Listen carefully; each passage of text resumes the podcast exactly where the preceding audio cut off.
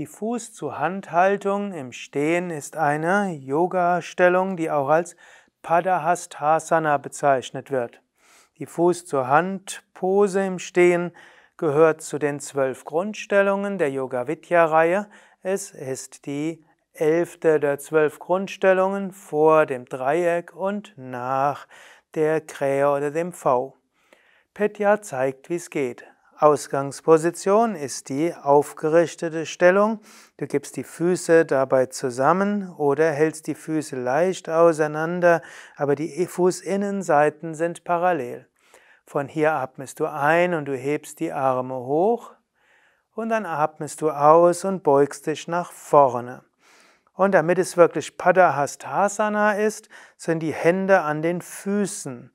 Pada heißt ja Fuß, Hasta heißt Hand und so sind die zwei Grundmöglichkeiten für Padahastasana, also zur Fuß-zu-Handhaltung im Stehen, entweder die Hände von außen unter die Füße zu setzen oder auch von vorne unter die Füße zu setzen.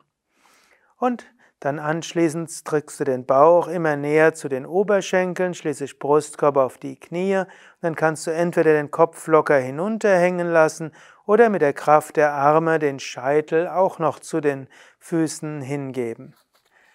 Natürlich, wenn du nicht so flexibel bist wie Petya, kannst du auch andere Handhaltungen machen. Padahastasana im weiteren Sinn ist es auch, wenn du nur an Schienbein oder Fußgelenke fasst aber von der ursprünglichen Bedeutung her ist Padahastasana die Fuß-zu-Hand-Haltung im Stehen oder korrekter die Hand-zu-Fuß-Pose.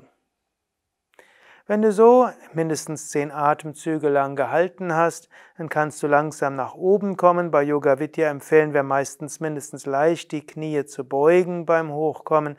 Das ist für die meisten Menschen rückenschonender. Ob man dabei die Wirbelsäule gerade halten soll oder einen Wirbel nach dem anderen nach oben bringen soll, das ist eine Frage des persönlichen entweder Geschmacks oder der konkreten Rückenmuskulatur. Alle Variationen dieser Padahastasana Hand-Fuß-Stellung im Stehen findest du auf der Yoga Vidya App sowie auf yoga-vidya.de.